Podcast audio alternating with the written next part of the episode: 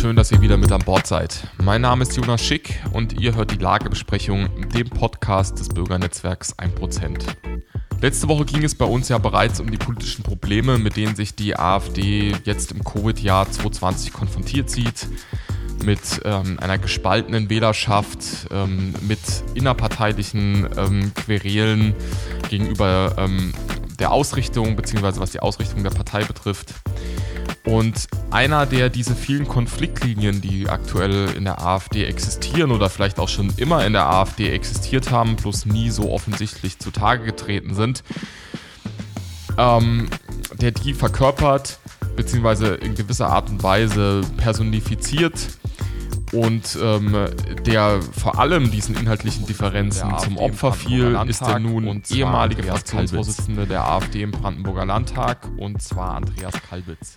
Sei es die Beziehung zwischen AfD und Verfassungsschutz, die Frage, ob jetzt die AfD nun eine soziale Volkspartei werden soll oder dann doch eher eine wirtschaftsfreundliche Klientelpolitik betreibt oder eben die Frage, ob äh, die AfD eine grundsätzliche Oppositionspartei sein soll, bleiben soll oder ihr Ziel als fünftes Rad am Wagen im bundesrepublikanischen System liegt. All das Ganze kanalisiert sich quasi in der Causa Kalbitz. Und daher haben wir mit dem umstrittenen Politiker gesprochen über seinen Rauswurf aus der AfD, welche juristischen Mittel er dagegen einlegt und ganz generell über die Frage, Quo Vadis AfD, wohin des Weges? Hallo Herr Kalbitz, schön, dass Sie sich die Zeit für uns genommen haben. Hallo, ja, vielen Dank, freut mich. Herr Kalbitz, ähm, Sie gehören ohne Frage zu den umstrittensten Persönlichkeiten innerhalb Ihrer Partei, beziehungsweise ja aktuell Ihrer vorläufigen Ex-Partei, ähm, da Sie ja der Bundesvorstand äh, der AfD jüngst aus der Partei äh, geworfen hat. Ähm, Zuallererst daher die Frage, wie ist denn jetzt Ihr derzeitiger äh, Status, beziehungsweise wie ist denn der allgemeine Status bezüglich dieses Ausschlusses? Also was den Status, jetzt also was meinen Status angeht, äh, bin ich kein Parteimitglied, folglich bin ich auch kein Landesvorsitzender. Ähm, wie ist das Prozedere jetzt? Im Moment liegt der Ball bei den Gerichten. Ähm, also meinerseits ist alles eingereicht. Das sind zwei Dinge. Das ist einmal eine Berufung in einem einstweiligen Rechtsschutzverfahren ähm, und das ist das Hauptsacheverfahren, also das große, die große Verhandlung. Ähm, was kann man zu den Zeiträumen sagen?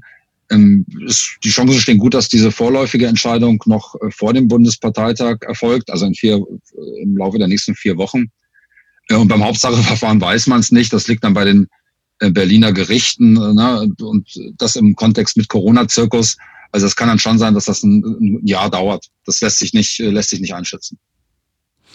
Also, ähm, welches Verfahren ist denn jetzt dasjenige, was Sie dann mit äh, höherer Wahrscheinlichkeit äh, überhaupt wieder in die Partei bringen könnte? Ist es das Hauptsacheverfahren oder das vorläufige, was Sie da jetzt angesprochen hatten? Naja, das sind, das sind im Grunde beide in der Abstufung, dass das Hauptsacheverfahren natürlich das Entscheidende ist. Das bedeutet, wenn ich äh, das erste Verfahren, diese Berufung, gewinne und das Hauptsacheverfahren läuft negativ aus, dann äh, ist das die finale Entscheidung äh, juristisch. Äh, dann geht es natürlich immer noch mal weiter, aber das Hauptsacheverfahren ist eigentlich maßgeblich. Und wie schätzen Sie beim Hauptsacheverfahren Ihre Chancen ein? Also ich bin ja kein, äh, kein Jurist, deshalb kann ich keine, ähm, keine dezidiert juristische Einschätzung abgeben. Ähm, die Meinung der Juristen, die sich dazu geäußert haben, also jetzt nicht nur in der, in der Partei, sondern auch außerhalb Parteienrechtler äh, wie äh, Professor Morlock, die meinten, das geht so nicht. Ähm, da muss man aber sehen, wie die Gerichte entscheiden. Ich hatte ja in derselben Sache auch schon ähm, zwei Entscheidungen. Einmal wurde mir äh, die Mitgliederrechte wieder zugestanden. Dann haben wir denselben Antrag äh, nach der Bundesschiedsgerichtsentscheidung nochmal eingebracht. Dann wurde im Grunde mit, der, mit auf derselben Grundlage eine andere Entscheidung getroffen. Also das ist 50-50. Und zu guter Letzt ähm, gibt's, äh, ich bin mal ganz vorsichtig, da ja auch noch pol eventuell politische Einflussfaktoren. Diese ganzen juristischen Streitigkeiten haben sich ja daran entzündet, ähm, dass man ihnen vorwirft, äh, Mitglied in der verbotenen und als rechtsextrem eingestuften hammertreuen deutschen Jugend, kurz HDJ, äh, gewesen zu sein. Dieser Vorwurf beruht äh, auf der Einschätzung des Bundesamtes für Verfassungsschutz. Sie haben ja gerade eben auch schon diese politischen ähm, Spieler und diese politische Einflussnahme schon mal so ein bisschen angestriffen. Ähm, das Bundesamt für Verfassungsschutz, der Bundes Das Bundesamt für Verfassungsschutz ähm, gibt an, dass sie auf einer Mitgliederliste der Organisation geführt worden wären. Und genau auf dieser Basis der Einschätzung des VS kommt dann wiederum der Bundesvorstand der AfD zu dem Schluss, dass sie quasi bei ihrer Aufnahme ähm, diese Mitgliedschaft verschwiegen hätten und da ja, glaube ich, die HDJ auf der Unvereinbarkeitsliste der AfD steht, wäre ihnen damit der, äh, die Aufnahme verwehrt worden. Ähm, was ist an dieser ganzen Verkettung an Vorwürfen denn eigentlich dran? Also sowohl was äh, jetzt das, den VS anbelangt, als auch was die AfD ihnen vorwirft, beziehungsweise der Bundesvorstand. Also das Ganze ist ja, da geht es ja viel um Taschenspielertricks. Also es ist ja auch kein Geheimnis, dass ich, dass ich dort gewesen bin, aber eben nicht als Mitglied, sondern im Verlauf von, ich glaube, 15 Jahren zweimal. Also dort gewesen, ja, äh, Mitglied nein. Ich habe auch immer gesagt, äh, dass es nicht auszuschließen ist, dass man auf irgendeiner Teilnehmerliste steht. Aber das war ja alles alter Kaffee. Das ist seit, seit Jahren, war das öffentlich und auch parteiintern im Übrigen äh, bekannt. Da hat sich auch keiner dran gestoßen. Ähm, das vom Prinzip her, das ist natürlich äh, etwas absurd, also dass der Verfassungsschutz sagt, es gibt diese Liste, er sagt, es ist eine Mitgliederliste, ähm, er rückt sie aber nicht raus. Also ich klage ja auch parallel noch gegen den Verfassungsschutz ähm, äh, auf Herausgabe dieser Liste. Wenn ich sage, das ist so, dann will ich die Liste sehen. Äh, ist aber alles, wie gesagt, ganz geheim. Ähm, dass der Bundesvorstand das dann auf, oder Teile des Bundesvorstandes, man muss auch fair bleiben, äh, eine knappe Mehrheit, das dann aufgreift und als Vorhalt äh, nimmt. Also man muss ja auch, äh, es geht ja ganz klar um eine machtpolitische Auseinandersetzung. Das ist ja nur ein Vorwand. Es ist ja nicht so, dass Jörg Meuthen nach jahrelanger enger Zusammenarbeit äh, und äh, diesen Geschichten, die bekannt waren, eines Morgens aufgewacht ist und gesagt hat, huch, der Kalbis ist aber rechts. Ähm, also da geht es natürlich um, um einen ganz anderen Hintergrund. Ähm, und auch formal juristisch, äh, wenn nach diesem Kontaktschuldprinzip, das wir auch in anderen Bereichen haben, zu agieren. Ähm, also wenn ich ein Konzert äh, der Dresdner Philharmoniker oder ein Freiwilligkonzert besuche, bin ich ja weder Orchester noch Bandmitglied. Ja, und wenn eben der Nachweis vorliegt, dann sollen sie den öffentlich machen. Es ist befremdlich, dass ich dann gegen diesen sogenannten Verfassungsschutz äh, klagen muss und die sich der erzielen. Ich bin da zuversichtlich. Ich habe immer dazu gestanden, zu dem, was ich gemacht habe. Aber der Vorhalt der Mitgliedschaft, der formalen Mitgliedschaft ist eben falsch. Ist es da auch nicht irgendwie ähm, eine Art und Weise, naja, sich, äh, sich selbst auch ein Bein am Ende zu stellen als AfD, wenn man sich da auf ähm, Aussagen des VS ähm, beruft, der einem selbst aus politischer Perspektive vielleicht gar nicht so wohlgesonnen ist? Naja, das ist ein, ähm, äh, vielleicht gar nicht so wohlgesonnen, ist ja sehr euphemisch formuliert. Ne? Also natürlich ist das ein Paradoxon. Es ist ein Paradoxon, dass man sagt, also Verfassungsschutzbericht, ähm, glauben wir alles nicht, der ist politisch instrumentalisiert. Ähm, aber der Teil über Kalbitz, also weil der uns gerade in die, in die Wäsche passt, der Teil ist richtig. Man darf ja nicht vergessen, dass, das, ähm, dass die AfD für viel, viel Geld auch gegen das Bundesamt für Verfassungsschutz äh, und diese Einstufungen äh, klagt. Äh, insofern ist das fast, äh, also wenn es nicht so traurig wäre, wäre es lustig, weil es natürlich völlig widersprüchlich ist und es offenbart ja auch ähm, die machtpolitisch äh, motivierte äh, Grundlage. Etwas erschreckend ist halt die billige Durchschaubarkeit. Wie stufen Sie in äh, diesem Zusammenhang die politische Rolle des Verfassungsschutzes ein? Also wie bewerten Sie dieses Amt und welche Funktion es eigentlich in der Bundesrepublik ähm, ausfüllt? Die Antwort liegt eigentlich schon zum Teil in der Frage, äh, die politische Rolle. Und äh, der Verfassungsschutz sollte eigentlich gar keine politische Rolle haben. Und ich genau das, äh, genau das ist das Problem, das wir haben. Und äh, ich denke, das ist auch inzwischen offensichtlich, dass der Verfassungsschutz äh, längst zu einem Regierungsschutz mutiert wurde, nicht mutiert ist äh, und politisiert wurde. Wir sehen das ja auch in der Personalpolitik. Wir erinnern uns an Hans-Georg Maaßen, der das ganz offen gesagt hat, dass bereits zu seiner Zeit auf ihn und auf äh, die Chefs vieler Landesämter massiver politischer Druck ausgeübt wurde. Dann wurden die Köpfe ausgetauscht und jetzt funktioniert's, äh, wie man sich das vorstellt. Äh, in dem Zusammenhang äh, sind ja auch relativ relativ enttarnend sind ja auch eigene VS-Äußerungen, wenn die dann sagen, ja, man hat Einstufungen äh, vorgenommen, ob das jetzt Verdachtsfälle sind oder ähnliches, weil auch die öffentliche und mediale Erwartungshaltung so groß war. Also da merkt man schon ganz deutlich, der Verfassungsschutz hat seine, seine klassische Rolle längst verloren, ist politisch instrumentalisiert worden, ähm, auch wenn die Menschen das im Westen nicht ganz so differenziert wahrnehmen wie die Menschen im Osten. Ähm, jetzt haben Sie es gerade schon angesprochen dem Osten, weil, und dass Sie ja auch eine Klage gegen den VS äh, äh, führen. Ja. Ähm, jetzt gab es jüngst das Treffen zwischen ähm, den ostdeutschen AfD-Politikern ähm, Björn Höcke zum Beispiel, Dennis Holoch ähm, aus Brandenburg, ähm, Oliver Kirchner aus Sachsen-Anhalt und Nikolaus Kramer aus Mecklenburg-Vorpommern und dann noch Jörg Urban aus Sachsen, ähm, die sich jetzt äh, getroffen hatten in Mecklenburg-Vorpommern und bei diesem Treffen zu dem Schluss kamen, auch eine Klage gegen den VS anzustreben. Für wie sinnvoll halten Sie diese Aktion? Ähm, gut und sinnvoll sind zwei Sachen. Ich halte es für gut, ich halte es auch für sinnvoll, äh, weil äh, letztlich die Frage ist, man kann es drüber philosophieren und kann sagen, na ja, wenn das politische Entscheidungen sind, wenn die Unabhängigkeit bei solchen Entscheidungen nicht gegeben ist, könnte man es eigentlich äh, lassen. Der Meinung bin ich nicht, sondern ich bin schon der Meinung, dass man äh, sich auch nicht im Vorhalt aussetzen sollte, dass man es nicht probiert hätte. Und es gab ja auch, wenn wir uns mal an die erste Entscheidung ähm, erinnern, die äh, auch gegen den Verfassungsschutz fiel, als es darum ging, den Prüffall öffentlich zu machen.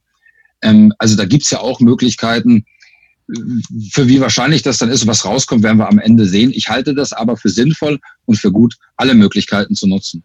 Und ähm, wie sieht es dann mit dem allgemeinen Umgang äh, der AfD mit dem VS aus? Ähm, würden Sie ja sagen, dass es um eine Reform gehen muss oder dass man dieses also diese, diese Institution vielleicht sogar komplett auf den Prüfstand stellen müsste, ob es überhaupt sinnvoll ist, dieses Instrument, äh, womit wir ja in Europa auch völlig alleine dastehen, äh, überhaupt beibehält? Also was äh, wenn die Frage war, was ich der AfD für, für einen Umgang mit dem VS anrate, äh, dann rate ich der AfD einen Umgang mit dem VS an. Also da besteht ja offensichtlich auch keine Einigkeit. Das ist ja, das ist ja Teil des ganzen äh, Problems. Um mal auf den ersten Teil der Frage einzugehen, das bedeutet, es gibt natürlich schon, ähm, es gibt ja den grundsätzlichen Unterschied zwischen denen, die sagen, ähm, dieser VS ist politisch instrumentalisiert und deshalb muss man auch seine, seine Handlungen danach bewerten. Und es gibt ja schon auch einige, äh, die glauben, wenn man den Vorgaben des VS äh, folgt, gibt es irgendwann so ein Gütesiegel oder man kriegt so eine, so eine Teilnehmerkarte, ihr dürft jetzt mitspielen. Und das ist natürlich Unsinn, ähm, weil erstens der politische Gegner will keine andere AfD, sondern der will gar keine AfD. Äh, und zweitens ist das ja so eine Salamitaktik, ähm, zu sagen, na ja, das könnte gut gehen, aber ihr müsst hier einen wegschneiden, da müsst ihr einen wegschneiden. Und das ist ja so eine Salamitaktik. Da bleibt am, am Schluss bleibt der Hackfleisch übrig. Und es ist eben falsch, auf diese Taktik äh, einzugehen. Äh, diese klare Positionierung äh, fehlt aus meiner Sicht äh, nicht in der Außenwahrnehmung, dass man jetzt sagt, diese politische Instrumentalisierung, da sind sich ja vordergründig alle einig. Aber ich meine mehr das interne Vorgehen einiger was ja zu einer Situation geführt hat, ähm, die für die Partei momentan, die die Partei nicht im besten Licht dastehen lässt, sage ich mal ganz vorsichtig. Nun stecken Sie ja in einer relativ speziellen Situation, auch gerade weil Sie ja auch weiterhin ähm, im Abgeordneter im Landtag äh, in Brandenburg sind. Hm, wie fühlt man bei diesen ganzen juristischen Querelen, die Sie jetzt auch haben, und wenn man vorher den Fraktionsvorsitz der AfD im Brandenburger Landtag geführt hat, ähm, wie füllt man da jetzt seine äh, tägliche Arbeit denn jetzt eigentlich im, im Brandenburger Landtag aus? Also es ist ja, es ist ja nicht so, dass ich nichts zu tun habe. Also der administrative Teil ist natürlich, ist natürlich weggefallen. Ähm, mit, der, mit der Vorsitzendenfunktion ist es richtig, aber der, der Fraktionsapparat, den ich ja über Jahre aufgebaut habe, der ist gut aufgestellt, denke ich. Ähm, und es ist ja auch so, dass äh, ich auch fachliche Arbeit mache. Das ist so ein bisschen untergegangen durch die Dominanz, ich nenne es mal all der anderen Dinge. Also das bedeutet besonders, wenn man mal so meine Anfragenfrequenz anschaut, ähm, ich mache ja viel, äh, äh, speziell viel im Bereich äh, Linksextremismus. Wir haben eine Arbeitsgruppe, Arbeitsgruppe Linksextremismus äh, gegründet, wo es darum geht, Strukturen aufzudecken. Das sind ja auch Dinge, die die ähm, ein Prozent teilweise macht. Also das sind, wie legt man Strukturen offen, wie nutzt man das Mittel der kleinen Anfrage, um, um Geldströme nachzuvollziehen, um da unangenehm zu werden. Ähm, also es gibt da viel Sach- und Fachpolitisches. Ich mache ja auch noch was im Bereich, ich bin auch im Ausschuss für, für Kulturwissenschaft. Äh, da geht es mir, ist mir besonders Denkmalschutz so als identitätsstiftendes Moment äh, ein, Anliegen. Also es gibt ja auch noch die, die eigentlich gar nicht trivial sachpolitische Ebene. Ähm, da gibt es genug zu arbeiten. Aber mhm. es, gibt, es gibt schon einen Moment, äh, das muss ich ganz ehrlich sagen, schlechte Dinge haben auch manchmal ihr Gutes. Ähm, natürlich ist jetzt erstmal ähm, der mediale Druck in der Form, wie er war, ähm, ist deutlich reduziert. Und das andere, das sage ich auch ganz offen, ist ein Zeitfaktor. Ähm, jetzt ist auch wieder mehr Zeit äh, nachzudenken. Ich lese wieder mehr. ähm, also neben der fachpolitischen äh, Arbeit, die, die unbenommen weitergeht, betrachte ich das Ganze im Moment so eher als politische Gefechtspause. War da der Ausflug, ähm, der Sie jetzt ja auch wieder jüngst in die, in die Schlagzeilen gebracht hat ähm, und auch zu einem, wie soll man sagen, zu äh, Verunstimmung im linken äh, Spektrum der Medien geführt hat, ähm, war gerade dieser Ausflug, den Sie mit, ähm, soll man sagen, AfD-Parteikollegen sind ja äh, auf dem Blatt Papier nicht mehr, aber mit Ihren Kollegen ähm, nach Armenien durchgeführt haben, war der dann auch so ein Faktor, die, wofür sie sich jetzt mal Zeit nehmen konnten, da nach Bergkarabach ähm, in dieses Konfliktgebiet zu fliegen? Nein, das trifft es so nicht. Also erstens ist das Wort Ausflug natürlich falsch. Ausflug hört sich in dem Kontext so ein bisschen an wie Kriegsexhibitionismus. Ähm, und ich hatte ja den guten Kontakt nach, nach Armenien auch schon vorher. Also das basiert ja auf, auf langjährigen Kontakten. Ähm, sondern das war uns äh, dadurch ein Anliegen, es war ja auch sehr spontan, weil dieser Krieg eben gerade tobt. Das war ja im Grunde zwei Wochen nach dem oder zweieinhalb Wochen nach dem Kriegsausbruch und wo uns auch die Armenier gebeten haben ähm, ähm, um diesen Besuch, ähm, weil das ein Besuch war. Worum ging es bei diesem Besuch? Es ging eigentlich darum, die Möglichkeiten zu nutzen, mediale Fläche zu schaffen, ähm, auch für diesen Konflikt und für die Hintergründe des Konfliktes äh, vor allem, weil es der Masse der Menschen hier nicht gegenwärtig ist. Man hat ja oft so das Gefühl, dass man sagt, na ja, da unten im Kaukasus, ne, die, die, da ist immer irgendwas los, aber die genauen Verhältnisse, die sind ja auch schwierig und komplex. Äh, und das nach vorne zu bringen ähm, und zu sagen, werft mal ein Auge auf diesen Konflikt, der geopolitisch auch sehr wichtig ist, ähm, weil die Wahrnehmung eine ganz andere ist. Es sind in diesem Konflikt, wenn man den Zahlen glauben darf, das ist ja immer schwierig, der weiß halt folgend, dass das Erste, was im Krieg stirbt, die Wahrheit ist, ähm, sind ja in diesem Konflikt mehr Menschen gestorben äh, in den wenigen Wochen als im ganzen letzten Jahr im Syrienkrieg. Und das war Sinn und Zweck auch dieses Besuches. Und ich denke auch mit der medialen, also mal weg von einzelnen Personen, mit dem, was medial dann da reflektiert wurde, hat man das auch nach vorne gebracht, ähm, nach außen, also nach Europa rein. Hm, der zweite Aspekt ist nach innen, dass das natürlich auch die Armenier sich sehr gefreut haben über diesen Zuspruch, weil die eben auch sehen, dass, dass dieser Konflikt irgendwie nicht wahrgenommen wird und die sich ja schon als, als ja, sind der Teil der, der christlichen Kulturgemeinschaft, fühlen sich von Europa so ein bisschen verlassen und wir haben, sind also nach dem Interview, ähm, das dann in Abendnachrichten, das wussten wir gar nicht, gesandt wurden, also wirklich auf der Straße in Jerewan ständig angesprochen worden und die Leute haben sich einfach nur gefreut. Und das ist auch, ist auch ein wichtiger psychologischer Moment. Und ich denke, das ist beides gelungen. Dass hinterher einer was zu meckern hat, ist immer klar. Ich glaube übrigens, die Linke meckert deshalb, weil die Linke sich dieses Themas versucht hat anzunehmen bisher und es hat überhaupt nicht funktioniert. Sie haben jetzt schon gesagt, dass ähm, Sie dann auf einmal in den Abendnachrichten zu sehen waren und ähm, daher rührt es vielleicht auch, dass ähm, Sie von Aserbaidschanern auf die schwarze Liste gesetzt wurden. Ähm, also an Leuten, die, äh, die der, den Aserbaidschanern unangenehm sind, die sie nicht im Land haben wollen. Ähm, was bedeutet das für Sie? Ähm, ist das ein Beweis, dass ähm, durch so eine Auslandsreise von, Man von Mandatsträgern der AfD ähm, ja auch ein ernstzunehmender Faktor oppositioneller Außenpolitik äh, ausgehen kann? Also was, be was bedeutet das für mich? Ich, stand, ich war ja schon vorher in, in Karabach, also ich stand ja eh schon auf der schwarzen Liste. Ich weiß nicht, ob die mehrere haben. Ähm, das bedeutet erstmal, dass ich da nicht mehr hinfahren kann, ist schade, aber das ist ja nur deklaratorisch. Ähm, es zeigt aber auch, dass die AfD ähm, als oppositioneller Faktor, ich will es nicht überbewerten, aber dann doch ähm, auch international zumindest so ernst genommen wird, äh, dass sie nicht ignorierbar ist. Das ist nicht, nicht, also es ist nicht mehr, aber es ist vor allem auch nicht weniger.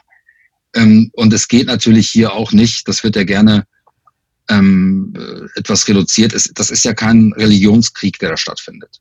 Das muss man auch sagen. Das ist ein sehr vielschichtiger, ähm, komplexer, ähm, komplexe Auseinandersetzung. Natürlich spielt dieses, dieser kulturell religiös-ethnische Aspekt äh, eine große Rolle, sowohl für die Armenier als auch äh, für die Aserbaidschaner ähm, also weil die Armenier sich wirklich in dieser Vorreiterrolle sehen. Ich habe ganz oft von verschiedenen Menschen gehört, ähm, die gesagt haben, das ist ein Stellvertreterkrieg, den wir auch für euch führen gegen diese neo-osmanischen äh, Großmachtsfantasien. Aber das ist mehr ein geopolitischer Aspekt als ein religiöser.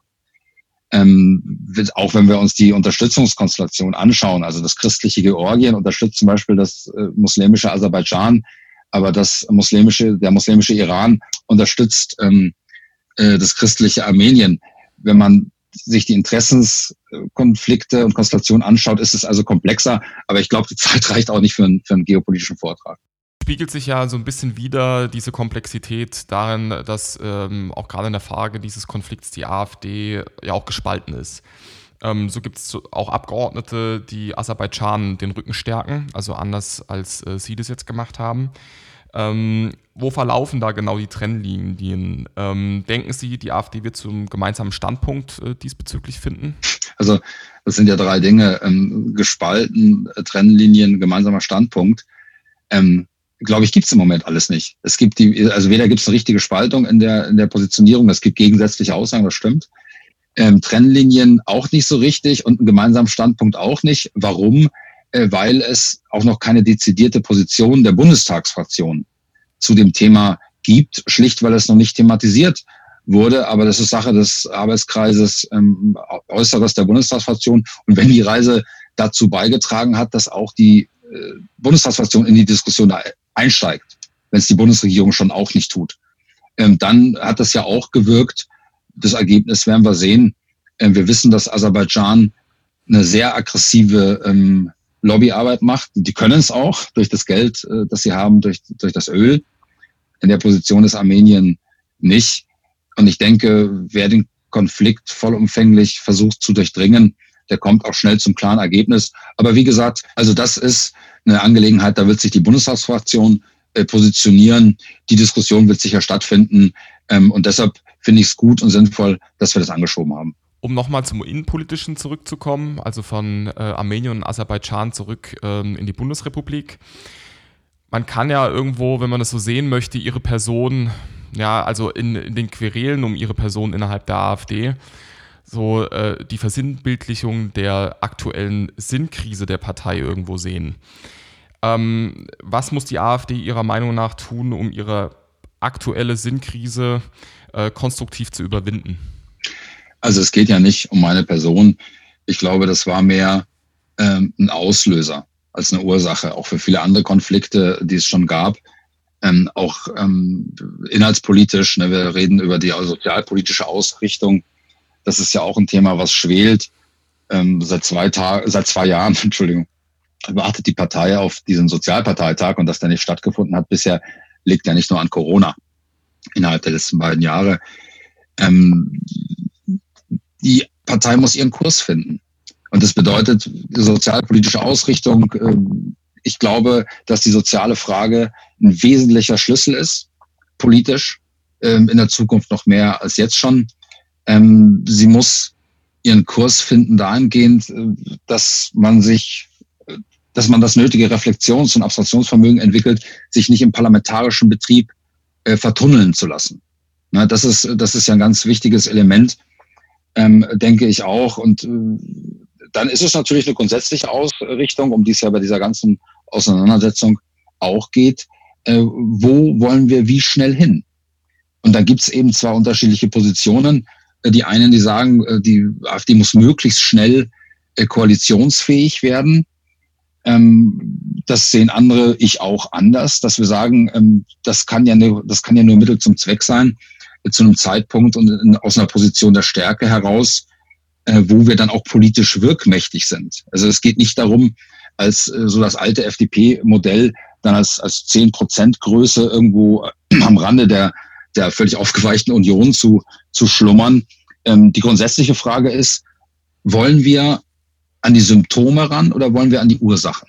Und wenn wir an die Ursachen wollen, äh, ich denke, dann brauchen wir eine klare Position. Da geht es nicht darum, sich äh, da irgendwie nach äh, möglichst schnell, teilweise vielleicht sogar als Selbstzweck nach, nach Pöstchen äh, und Anerkennung ähm, zu, zu heischen, die es nicht geben wird. Die wird es nicht geben. Ja, das erfordert eine gewisse Härte, auch mit Ausgrenzung kommt ja auch nicht jeder zurecht. Also es geht um diese Vertunnelung auch im parlamentarischen Betrieb. Es geht um, um so verfrühte Regierungsbeteiligungsfantastereien. Und es wird auch darum gehen, Selbstzerstörungsmechanismen zu erkennen. Damit meine ich auch die Reaktionen auf den VS-Druck.